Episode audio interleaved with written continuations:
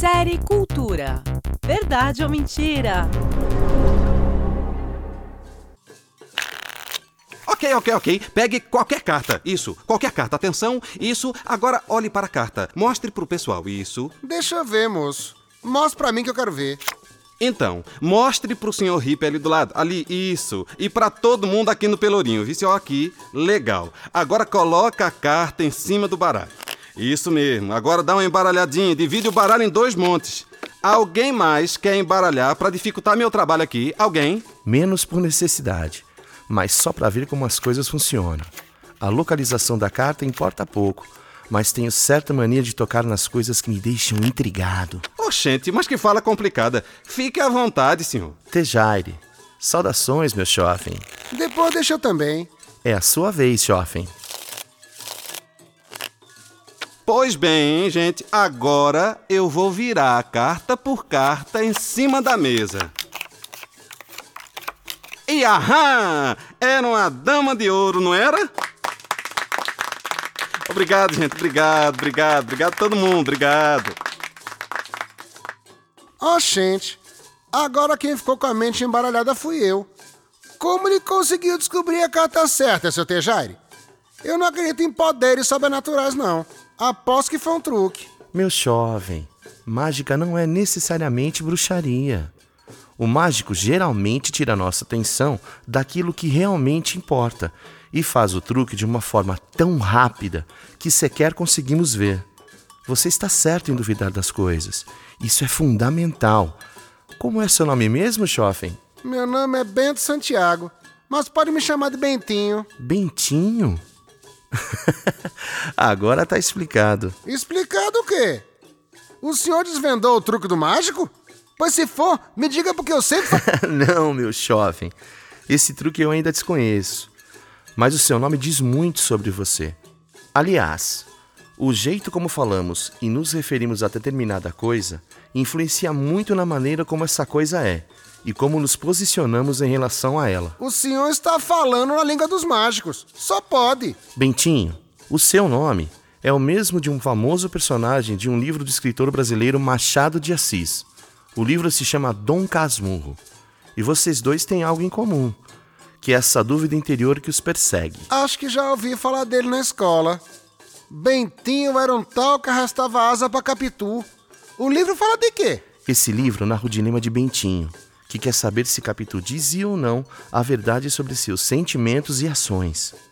Capitu, porque Bentinho era apaixonado, era como no nosso truque. Capitu era uma dama de ouro e seus olhos de ressaca eram um enigma. E qual é a decisão final do Bentinho? Capitu dizia ou não a verdade? Não me enganei em relação a você, meu jovem.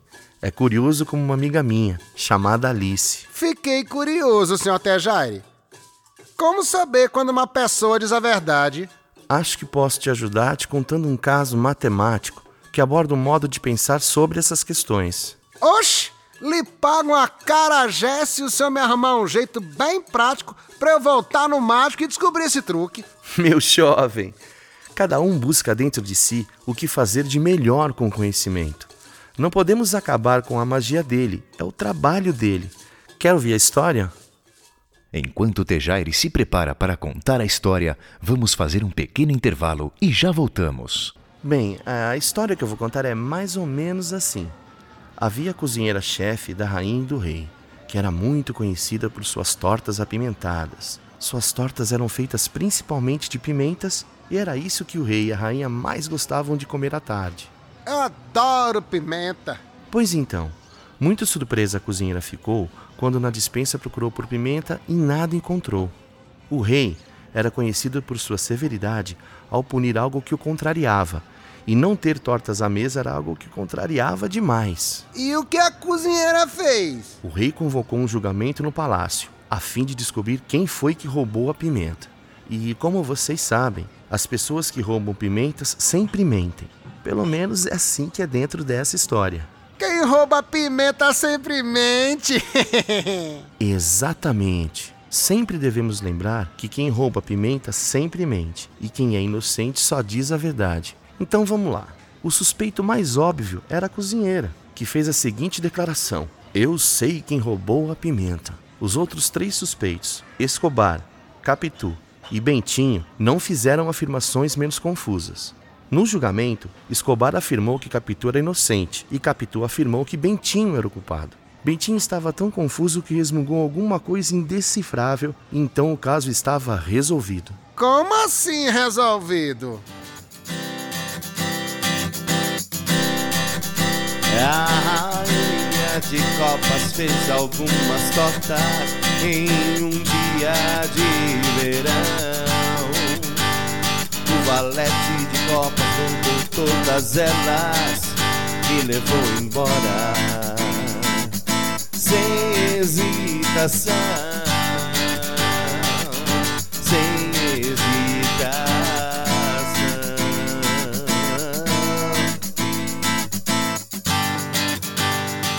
Seu Tejaire, como é que você me deixa esse dilema e ainda fica cantando musiquinha? Me desculpe, Schoffen. Se você quiser, eu posso te ajudar a encontrar a verdade. Que tal? Daí o problema fica mole, eu como com farinha. Bora lá então. A primeira testemunha foi a cozinheira que disse: Eu sei quem roubou a pimenta. Bom, se fosse ela que tivesse roubado, claro que saberia disso e, portanto, estaria dizendo a verdade. O que é um paradoxo neste caso. Se ela roubou, não pode dizer a verdade. Então, a cozinheira é inocente. Muito bom, seu Tejaire. Minha vez agora. Escobar afirmou que Capitu era inocente e a Capitu afirmou que Bentinho era culpado. Hum, deixa eu ver aqui. Se Escobar roubou a pimenta, ele mentiu, porque todos que roubam a pimenta sempre mentem. Então, Capitu seria culpada também. Mas apenas uma pessoa roubou a pimenta. Então Escobar disse a verdade. E Capitu também é inocente. Se Capitu também é inocente, logo ela diz a verdade. Então o culpado é o Bentinho. Mas logo o Bentinho?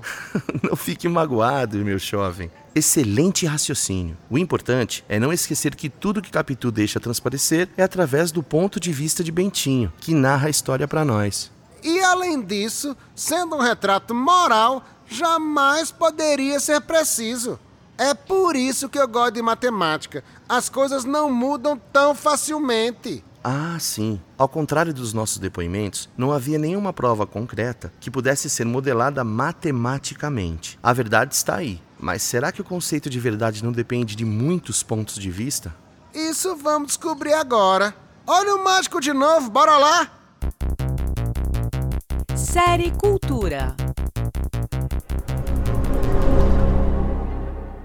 Este programa faz parte da coleção M3 Matemática Multimídia da Universidade Estadual de Campinas, uma realização do Fundo Nacional da Educação, Ministério da Ciência e Tecnologia e Ministério da Educação, e pode ser difundido livremente desde que citados seus devidos créditos. Conteudista: Carolina Bonturi e Leonardo Barrichello. Roteiro: Fernando Martins Colasso e Carolina Bonturi. Revisão: Laura Ramos Rifo. Locução: Alexandre Marquesi, Denis Garcia, Nano Filho e Cláudio Augusto. Trilha sonora: João Vitor Bota. Edição e mixagem: Renata Gava. Assistente de produção: Rosana Stefanoni. Direção: Renata Gava. Supervisão técnica: Álvaro Bufará. Coordenação de mídias audiovisuais: Professor Eduardo Paiva. Coordenação geral: Professor Samuel Rocha de Oliveira.